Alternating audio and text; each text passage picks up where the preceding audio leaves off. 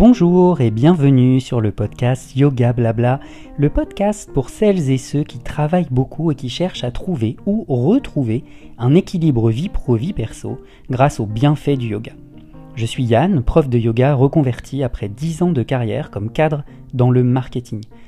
Chaque semaine, je te délivre des solutions faciles et applicables immédiatement pour équilibrer ta vie pro et ta vie perso. À la fin de chaque épisode, nous ferons ensemble une rapide pratique de yoga. Si rapide que tu pourras même la faire au bureau entre deux réunions. C'est parti Bienvenue dans ce onzième épisode de Yoga Blabla. Je suis ravi de te retrouver. Cette semaine, nous allons parler de burn-out. Alors le burn-out, hein, c'est un phénomène qui naît euh, dans un contexte de surcharge de travail, de perte de sens, et qui aboutit à un épuisement hein, physique comme émotionnel. C'est un phénomène qui souvent se met très lentement en place, mais qui, une fois installé, génère rapidement ses troubles, aboutissant à une fatigue généralisée et parfois même à une dépression. Peut-être connais-tu quelqu'un de ton entourage qui a dû faire face à euh, du burn-out, ou même toi peut-être, tu y as personnellement été confronté? Sache que si c'est le cas, tu n'es pas la seule ou le seul car 17% des Français disent en avoir déjà vécu un dans leur carrière professionnelle, et ces 17% augmentent à 50% dans la population des cadres. Eh bien moi aussi, je l'ai vécu, le, burn-out, deux fois en 10 ans de carrière. Alors, c'est pas très facile pour moi d'en parler, c'est un sujet qui est toujours un peu sensible, bien que le temps euh, est passé. Et cette part de, vulnérabilité en moi, bah, j'en ressens toujours en fait euh, de la culpabilité envers moi-même, comme si ces épisodes de burn-out étaient finalement de ma faute. Alors, j'ai pas tendance à parler de moi dans ce podcast, mais aujourd'hui, je vais euh, te partager mon expérience de burn-out. Alors, on en parle beaucoup hein, du burn-out, et pourtant, c'est un phénomène bien plus complexe qu'il n'y paraît. Et on va s'intéresser à une étude de Frédéric Chapelle, qui est un psychiatre basé à Bordeaux qui date de 2016, qui va nous aider à mieux comprendre les liens entre le burn-out, le travail l'environnement social et les phénomènes psychologiques ou psychiatriques qui l'entraînent, le plus connu étant la dépression. Et Frédéric Chapelle nous donne aussi les clés euh, thérapeutiques, dont le yoga, oui, oui, oui, le yoga, pour le prévenir et remonter la pente quand on est en période de burn-out. Alors comment ça va se passer? On va se baser ensemble sur euh, l'étude du professeur Chapelle aujourd'hui et nous allons étudier ce que c'est que le burn-out. Je compléterai ces observations par mon expérience personnelle pour t'aider à mieux le comprendre avec du vrai vécu. Peut-être que toi aussi, ça va te parler parce que c'est des choses que tu as vécues. Puis je vais te parler aussi de toute la charge émotionnelle qui est associée. Ensuite, nous verrons ensemble comment le docteur Chapelle voit le yoga comme un des moyens de prise en charge pour remonter la pente. Et pour finir, je te présenterai les pratiques de yoga idéales pour prévenir le burn-out et remonter la pente après un burn-out. Et cerise sur le Sunday, nous ferons ensemble une rapide pratique de 3 minutes de yoga que tu pourras faire dans les transports, en allant et en rentrant du travail, ou bien à la maison. C'est parti Première partie de notre épisode, qu'est-ce que le burn-out? Eh bien, ce qui est intéressant, c'est que le burn-out, euh, il est apparu surtout avec l'utilisation dans le travail des nouvelles technologies et il a apporté des troubles psychiques au travail. On n'est plus finalement dans l'ère industrielle où l'homme était soumis de par son corps au travail, avec euh, des travaux euh, vraiment manuels de fabrication d'objets, mais plutôt euh, aujourd'hui une situation de soumission de son esprit et de son psychisme au travail. L'esprit, bien sûr, tente à chaque fois de répondre, de s'adapter, jusqu'à finir par s'épuiser. Alors, le docteur Chapelle, il identifie six facteurs de risque psychosociaux. Et ça va peut-être te faire tilt. Les exigences de travail, les exigences émotionnelles, le manque d'autonomie et de marge de manœuvre dans son travail, les mauvais rapports sociaux et les relations de travail, les conflits de valeurs et l'insécurité de la situation de travail. Alors, cette étude du professeur Chapelle, elle part de 1 comment est-ce que ça s'installe et 2 comment est-ce qu'on va, euh, avoir un entraînement vers des pathologies comme par exemple la dépression. Ce qui est intéressant, c'est que les premières études sur, euh, le burn-out, elles ont commencé en 1911. Donc en fait, moi j'imaginais vraiment que le burn-out, c'était un truc qui avait été étudié dans les 10 dernières années. pas du tout. Ça remonte à 1911 en Allemagne, où des chercheurs se sont intéressés à une neurasthénie, c'est-à-dire une fatigue importante, étudiée chez des instituteurs. Et de là, d'autres psychologues sociaux ou psychiatres se sont intéressés à ce phénomène. Notamment Maslach, qui est un psychologue social qui s'est associé avec Leiter, qui lui a découvert un syndrome tridimensionnel du burn-out. Il parle d'une part d'épuisement émotionnel, deuxièmement de déshumanisation dans la relation à l'autre, et troisièmement d'une perte de sentiment d'accomplissement personnel. Le tout dans un contexte de facteurs de risque psychosociaux, à savoir la surcharge de travail, le manque de reconnaissance, les conflits de valeurs, le sentiment d'injustice et le manque de ressources. Alors attention, hein, euh, Chapelle, il précise bien que le burn-out, c'est pas une maladie, c'est un état, un sentiment, mais il peut entraîner des pathologies et celle la plus courante est la dépression. Moi, mon premier burn-out, il a été euh, en mai 2013. Alors bon, c'est pas très facile pour moi de le raconter, même si le temps a passé.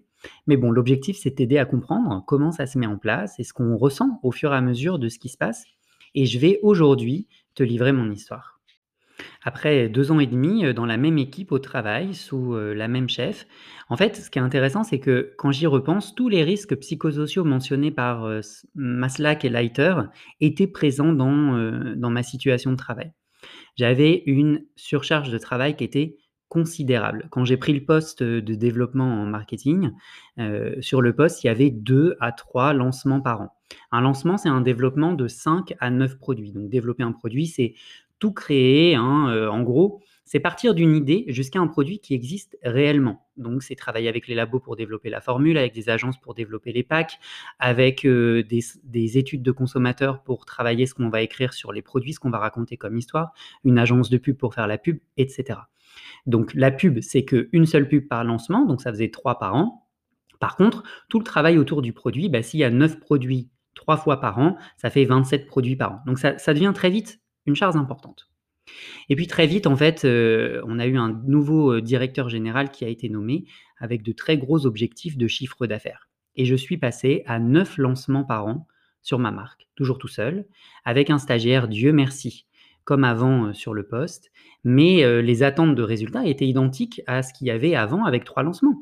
La même qualité, la même réactivité, et le fameux dans cette entreprise qui promeut, je cite entre guillemets, l'excellence, qui était transformé dans l'opérationnel en zéro erreur. On est vraiment à l'école. Donc, le droit de ne faire aucune erreur, sachant que pour ma chef, une faute d'orthographe dans un mail était une erreur. Donc, t'imagines un petit peu le contexte. Le manque de reconnaissance, il était présent hein, depuis euh, pas mal de temps. J'avais des promesses de promotion qui n'arrivaient jamais, avec toujours les excuses bidons du genre euh, non, mais tel jour, euh, tu devais répondre à tel mail avant 15 heures et puis ton mail il est parti à 16 heures. Donc bah, tu comprends, on a des doutes par rapport à ton évolution professionnelle manque de reconnaissance dans les augmentations qui étaient dérisoires par rapport au travail exécuté et au temps passé à exécuter ce travail à, bon terme au travail. Euh, et puis euh, voilà, moi je recevais 0,5%, euh, la meilleure année j'ai eu 2%, et les autres membres de l'équipe qui n'étaient pas aussi présents au travail et aussi excellents dans leur opérationnel, eux ils avaient 5%. Donc je, je comprenais pas en fait aussi ce qui se passait. Donc, ce qui va dans le sentiment d'injustice, hein, les promotions, les augmentations, la charge de travail non homogène parmi les membres de l'équipe. Donc, on a un nouveau facteur psychosocial. Les conflits de valeurs. Alors, conflit de valeurs, ça veut dire qu'il y a quelque chose qui cloche entre ce qu'on se donne comme valeur et ce qu'on nous demande de faire, ce qu'on fait ou comment on est euh, accompagné par son responsable. Bah, pour moi, c'était impossible de rogner sur la qualité de mon travail. J'ai été élevé par des parents pour lesquels euh, le travail, il se doit d'être de qualité. On est payé pour ça. On n'est pas payé pour glander ou pour mal faire son travail. On est responsable du travail qu'on fait. Et puis, j'ai été élevé dans, un, dans une famille où on croit que la reconnaissance, elle provient d'un travail bien réalisé. Bon, j'ai vite découvert en entreprise que malheureusement, c'est pas suffisant. Donc moi, mon conflit de valeurs, bah, c'était impossible pour moi de rogner sur la qualité de mon travail. Donc je partais entre 21h et 2h du matin du bureau pour finir tout ce que j'avais à faire dans ma journée. Avec une boss qui refusait, hein, quand on avait des coups de bourre, de participer en disant que c'était mon travail et que je devais me démerder. Et puis bien sûr, bah, le manque de ressources, hein. on rejoint encore euh, et Leiter, euh, des ressources humaines qui manquaient pour gérer la charge de travail, et puis financière avec des budgets hyper serrés où je devais passer une grande partie de mon budget à négocier des devis alors que c'est pas mon travail. Et bien sûr, j'étais euh, incentivé à la fin de l'année sur le respect de mes budgets. Et tout ça, en fait, tout ce, tout ce contexte psychosocial, il a entraîné en moi un stress chronique qui se manifestait par des choses tout simples comme impossibilité de dormir parce que j'avais beaucoup trop de choses à penser. Euh, oh là là, mince, euh, j'ai oublié de faire tel mail, je vais me le noter sur un papier, il faut que j'y pense demain matin quand j'arrive au bureau. Euh, ah, j'ai oublié de saisir dans SAP mes dépenses, faut absolument que j'y pense demain, sinon je vais être en retard. Oh là là, j'ai oublié d'organiser telle réunion, il faut que je relance machin, etc., etc., etc. Alors, ça m'empêchait de m'endormir. Et puis quand, Dieu merci, j'arrivais à m'endormir, ça me réveillait en pleine nuit et j'avais un petit carnet à côté du lit sur lequel euh, je notais les choses qui me passaient par la tête pendant mon sommeil pour ne pas les oublier le lendemain matin. Donc t'imagines à quel point le sommeil n'était pas réparateur. Mon sommeil, il était tellement pas réparateur que en plus de devoir penser au travail pendant la nuit parce que j'avais peur d'oublier telle ou telle chose ou de ne pas faire telle et telle chose, eh bien j'étais tout le temps sur le qui-vive parce que pendant la nuit, je recevais des SMS de ma boss qui préparait la journée du lendemain. 3 heures du mat, 2 heures du mat, 4 heures du mat. Donc j'étais toujours en état d'alerte. Et dès que mon téléphone à côté du lit vibrait, je me réveillais en sursaut, je lisais le SMS et puis bien sûr, bah, je préparais ma journée du lendemain pendant le reste de ma nuit. Souvent, j'avais pas faim, j'avais pas le temps de manger, j'avais pas envie de manger. Et puis aussi, bah, d'un point de vue physique, bah, c'était aussi euh, pas de libido, envie de rien le week-end, alors qu'au contraire, c'est le moment où je dois faire le plein de bonheur. Et puis très vite, avec ce qui se passait au travail, avec les augmentations qui venaient pas, les promotions qui venaient pas, et puis tout le temps le excellence, zéro erreur, bah, très vite, j'ai commencé à avoir des doutes sur euh, ma ou mes qualités, mes compétences, mes aptitudes. Que c'est tout le temps jamais assez bien fait, assez bien. C'est jamais assez comme escompté, jamais suffisamment à la hauteur. Et au bout d'un moment, quand c'est quelque chose qui se répète pendant deux ans, bah, on finit très vite par penser qu'on est débile, hein, que c'est pas la hiérarchie qui nous explique pas correctement ce qu'on doit faire, mais que c'est nous qui avons vraiment un problème dans notre tête. Même au sport, je vais te dire, je me sentais trop nul le week-end, j'avais l'impression de ne pas être à la hauteur, de ne pas y arriver. Alors j'en suis même allé jusqu'à diminuer ma pratique d'activité sportive parce que j'avais l'impression que ça contribuait à ce sentiment de mal-être. Quand je voyais mes amis, mes proches, ma famille, bah, j'étais en boucle sur le travail. Machin, il a dit ça, j'ai envoyé tel mail, machin, il a répondu ça. Et en fait, le travail, il m'habitait vraiment constamment. Et puis, ça a très vite impacté mes relations sociales. Euh, deux fois par semaine, euh, on avait l'habitude de se faire un resto avec mes amis de l'école. Mais le travail, c'était toujours un souci. Partir à 20h30 pour ma chef, c'était partir tôt. Et il fallait que je demande son autorisation pour partir avant 20h30 parce que sinon, je cite, je la mettais dans la merde. Et finalement, cette spirale d'anormalité, elle va finir par construire une normalité. Quand ce nouveau 20h30 c'est devenu la normalité, finalement c'est 21h qui est devenu la normalité, parce qu'il y avait beaucoup de choses à faire. Et le glissement, il a continué comme ça, de plus en plus tard. Et quand je retrouvais mes amis au resto, bah, j'arrivais toujours au dessert. Jusqu'au jour où un soir, je suis parti du bureau, j'ai même pas regardé l'heure à quelle heure je suis parti. Je suis arrivé au resto, et en fait, au resto, ils étaient en train de faire le ménage, de nettoyer les tables, euh, mettre les chaises sur les tables, passer la serpille et ils étaient en train de baisser la grille. En fait, mes amis, ils avaient dîné, ils étaient partis. Moi, je n'avais pas donné de nouvelles, donc ils ont pensé que je voulais pas venir. Alors qu'en fait, c'est moi qui n'ai pas suivi l'heure au travail et qui suis parti trop tard. Et finalement, la normalité d'heure de départ au travail, elle était devenue une heure anormale pour la société. Et ça, je ne l'ai pas senti venir. Ça a été le premier choc pour moi d'arriver au resto euh, fermé sans me rendre compte qu'en fait, tout le monde était parti et que j'étais passé à côté euh, d'un moment agréable avec mes amis. La difficulté, là, elle réside dans la vision de normalité de ta situation. Et cette difficulté de normalité, elle est accentuée par un isolement des autres qui te rend difficile de voir que ta situation est anormale, que ta vie est en train de basculer. Souvent, tu arrives très tôt au travail, tu pars très tard, donc tu vois pas les gens dans le métro, tu vois pas que finalement les gens partent entre 18h et 19h euh, et vont faire leurs courses, et que toi, en fait, c'est l'heure à laquelle tu te mets devant ton ordi et tu fais Ah, ça y est, j'ai un petit peu de calme, je vais pouvoir avancer. Et ce basculement, comme tu t'isoles des autres parce que tu te réfugies dans le travail, il est encore plus difficile à visualiser. Le deuxième choc pour moi, c'est quand je suis rentré voir mes parents un week-end en mai. On sortait au bureau de, 3 mois de réunions, super intenses avec pression au max, donc beaucoup de nuits passées. Quand je dis nuits passées, c'est partir à 2:00 du matin au bureau avec une chef, vraiment, super stress avec des textos la nuit. Donc j'arrive, chez mes parents en Touraine, je descends du train et puis je vois ma mère au bout du quai, donc je me mets à marcher sur le quai pour rejoindre ma mère. Ma mère, elle marchait aussi vers moi et au moment, en fait, où elle a atteint, mon niveau, on est arrivé à la même hauteur, elle a continué à marcher jusqu'à la voiture 3 dans laquelle, se trouvait, mon siège, en fait. Alors moi, j'ai fait demi-tour et je lui ai dit: «Mais maman, mais attends, tu m'as pas vu?» et elle m'a répondu: «Oh, je suis désolée, je t'ai pas reconnu». Et quand je regarde aujourd'hui encore, les photos qui ont été prises pendant ce week-end, bah, sincèrement, hein, j'ai l'air d'un zombie. J'ai j'ai le teint gris, j'ai les cernes qui tombent jusqu'aux lèvres, je suis tout voûté, sur moi-même comme si j'essayais de me protéger de quelque chose, mais de je sais pas quoi et ce week-end-là, ma mère m'a dit: «Écoute, Yann, ça va pas, il y a un souci, je t'emmène voir le médecin de famille».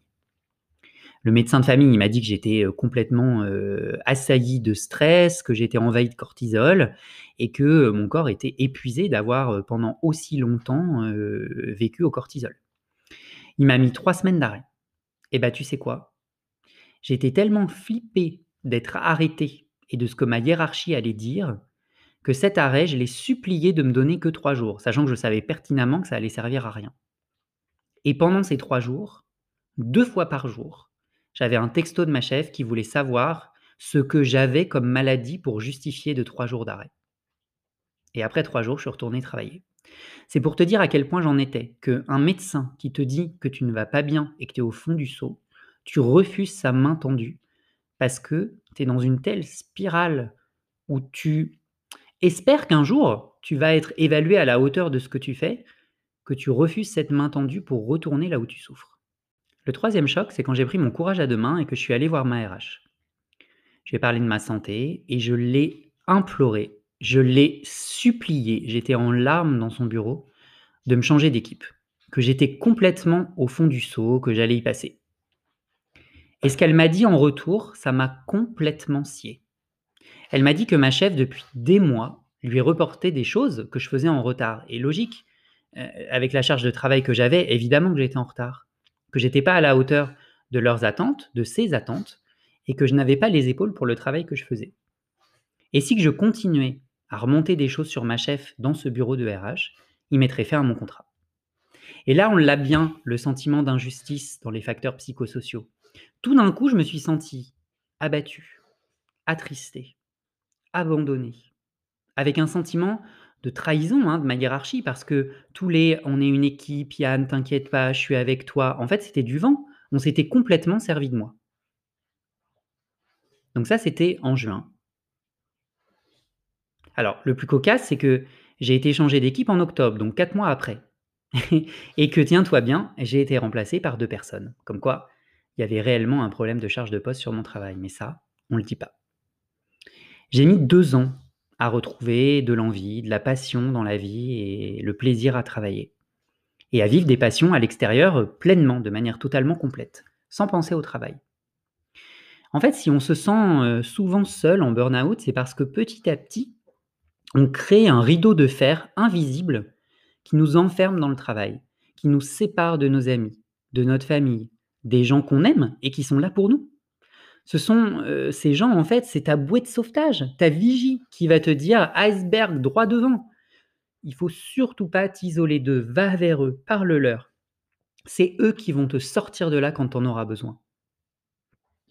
Alors à l'époque, c'est vrai que je faisais pas de yoga et je pense que ça m'aurait fait énormément de bien. C'est bien dommage parce que je l'ai découvert qu'en 2015, c'est-à-dire deux ans après cet épisode de burn-out. Alors maintenant, voyons tout de suite comment le yoga peut nous aider.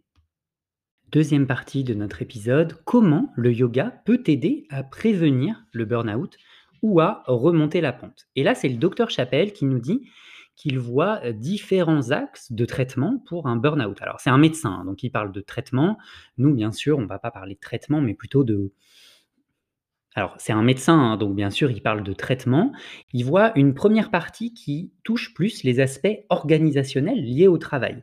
Et c'est vrai qu'il dit que c'est souvent des aspects qui sont bien plus mis en avant par l'entreprise ou le salarié pour régler le problème.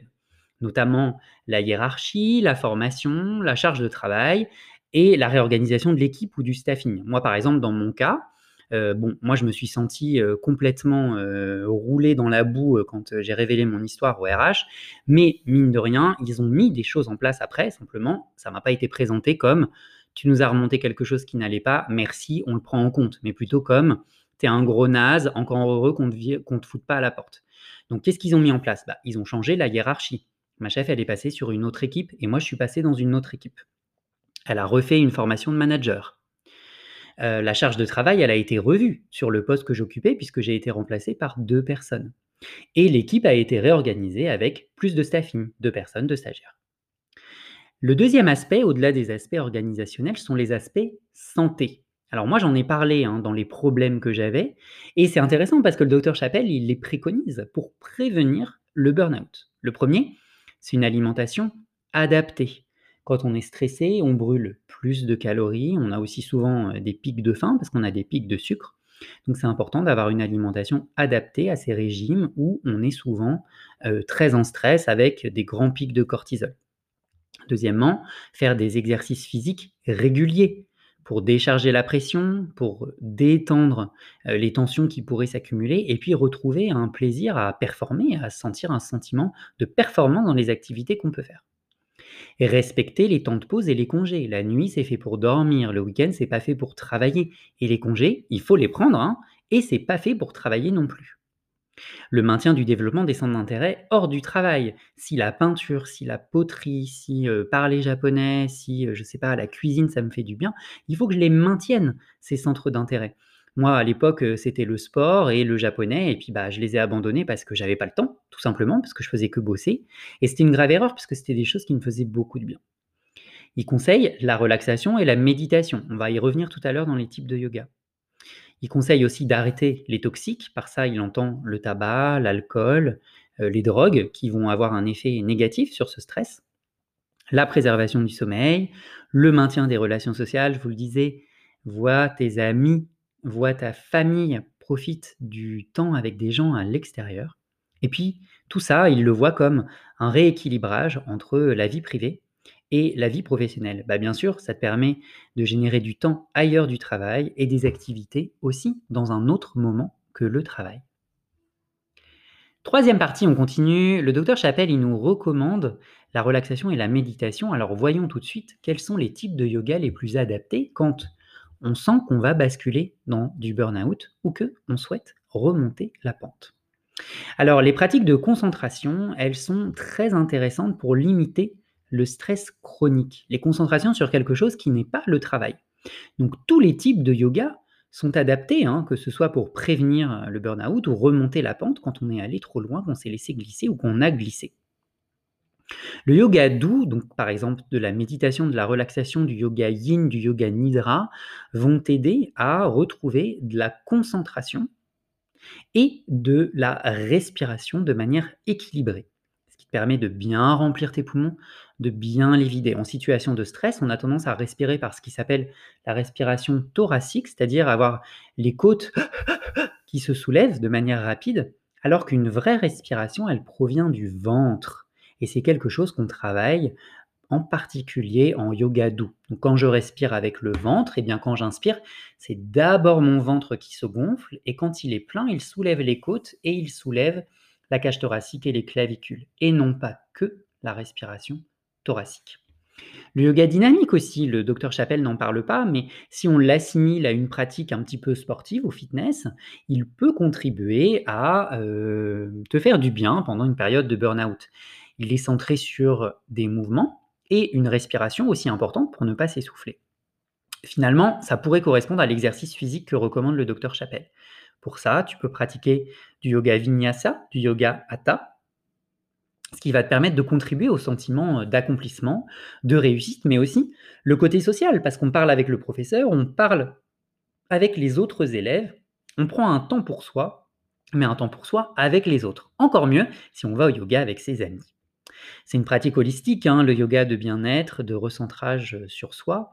Alors, petit bémol quand même, souvent, euh, quand on pratique le yoga ou la méditation, on a tendance à se dire que Heu, l'objectif, c'est d'oublier, de faire comme un rase, un efface-mémoire de tout ce qui se passe dans la tête et que tu ne veux plus avoir en tête. Eh bien, je t'annonce que ce n'est pas possible. Nous sommes humains, hein, on est humain, on pense, on réfléchit, hein, merci Descartes. Mais ce à quoi va t'aider le yoga, plutôt que d'oublier, de te forcer à faire un zéro, un vide dans ta tête, ce qui n'est pas possible, le yoga, que ce soit doux ou dynamique, va t'apprendre à pratiquer ta concentration pendant tout le temps de ta pratique de yoga sur une chose très précise, que ce soit ton souffle, tes mouvements, un rythme, un comptage, etc. Ce qui va t'éviter de penser au travail. Il sera toujours dans ta tête, mais tu n'y penseras pas de manière consciente parce que tu seras concentré sur autre chose. Et c'est là, et c'est ça en quoi réside l'intérêt du yoga dans euh, une période de burn-out ou de reconstruction après un burn-out, c'est de réussir à penser à autre chose, au moins pendant le moment de cette pratique, et de regagner confiance en soi, plaisir à faire une activité autre que le travail, et puis une considération de soi un petit peu plus supérieure à ce qu'on a quand on est confronté au burn-out au travail. Tout de suite, passons à notre pratique de yoga. C'est parti.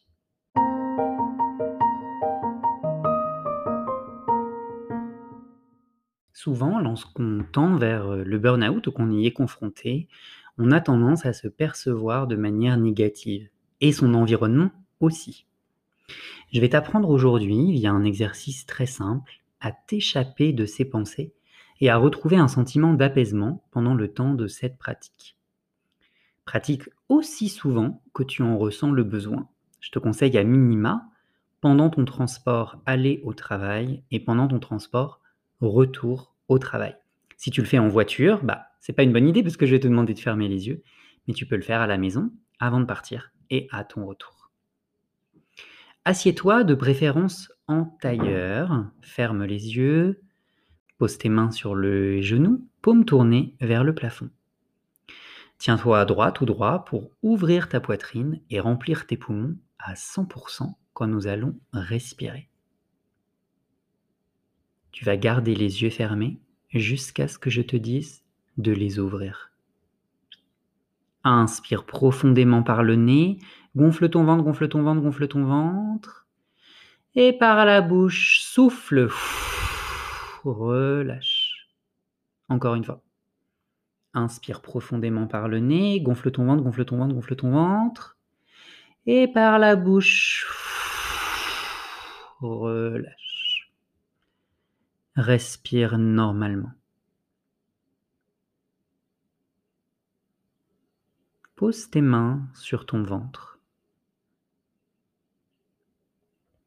À chaque inspiration, ressens ton ventre qui se gonfle, puis tes côtes qui se soulèvent, tes clavicules qui se soulèvent. Et à chaque expiration, tes clavicules qui s'abaissent, puis tes côtes, puis ton ventre qui se creuse comme si ton nombril essayait de toucher ta colonne vertébrale.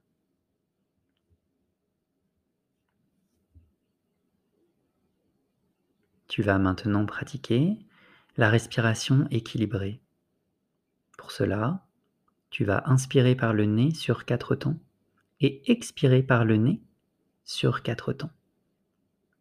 C'est parti. Inspire 1, 2, 3, 4.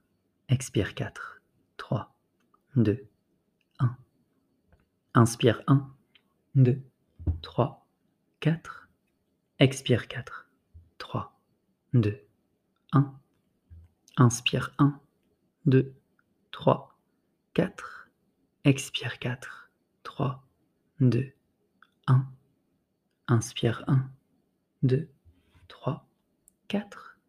Expire 4, 3, 2, 1. Inspire 1, 2, 3, 4. Expire 4, 3, 2, 1. Continue à compter dans ta tête. Reste concentré sur ce comptage de tes temps d'inspiration et d'expiration. Les mains posées sur ton ventre, qui se gonfle à l'inspiration et qui se dégonfle à l'expiration.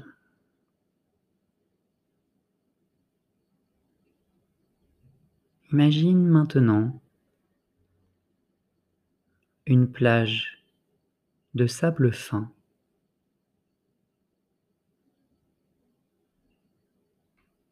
Ressens le sable chaud qui chatouille tes orteils.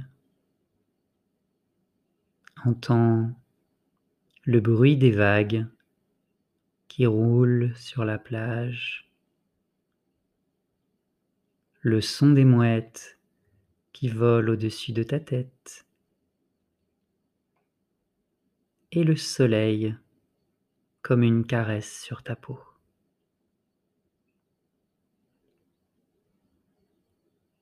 Tu te sens bien,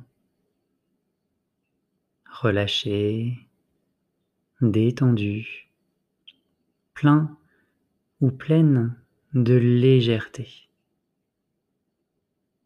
Tu te trouves ici dans un environnement rassurant, chaleureux, loin de toute tension ou souci, où tu ne peux penser qu'à toi et à te faire du bien. À chaque moment de la journée où tu en ressentiras le besoin, je t'invite à rejoindre ce lieu paisible et à retrouver la sérénité qu'il dégage et à la laisser t'envahir sans résistance. Tu peux maintenant ouvrir les yeux. Merci de m'avoir suivi pour cet épisode. Partage, commente, laisse un avis sur Apple Podcast. Si tu as envie que j'aborde un thème particulier la semaine prochaine, envoie-moi un message, tu trouveras un lien dans la description de cet épisode. C'est avec plaisir que je répondrai à ta demande. À la semaine prochaine. D'ici là, bonne semaine. Prends soin de toi. Bon yoga. Bye bye.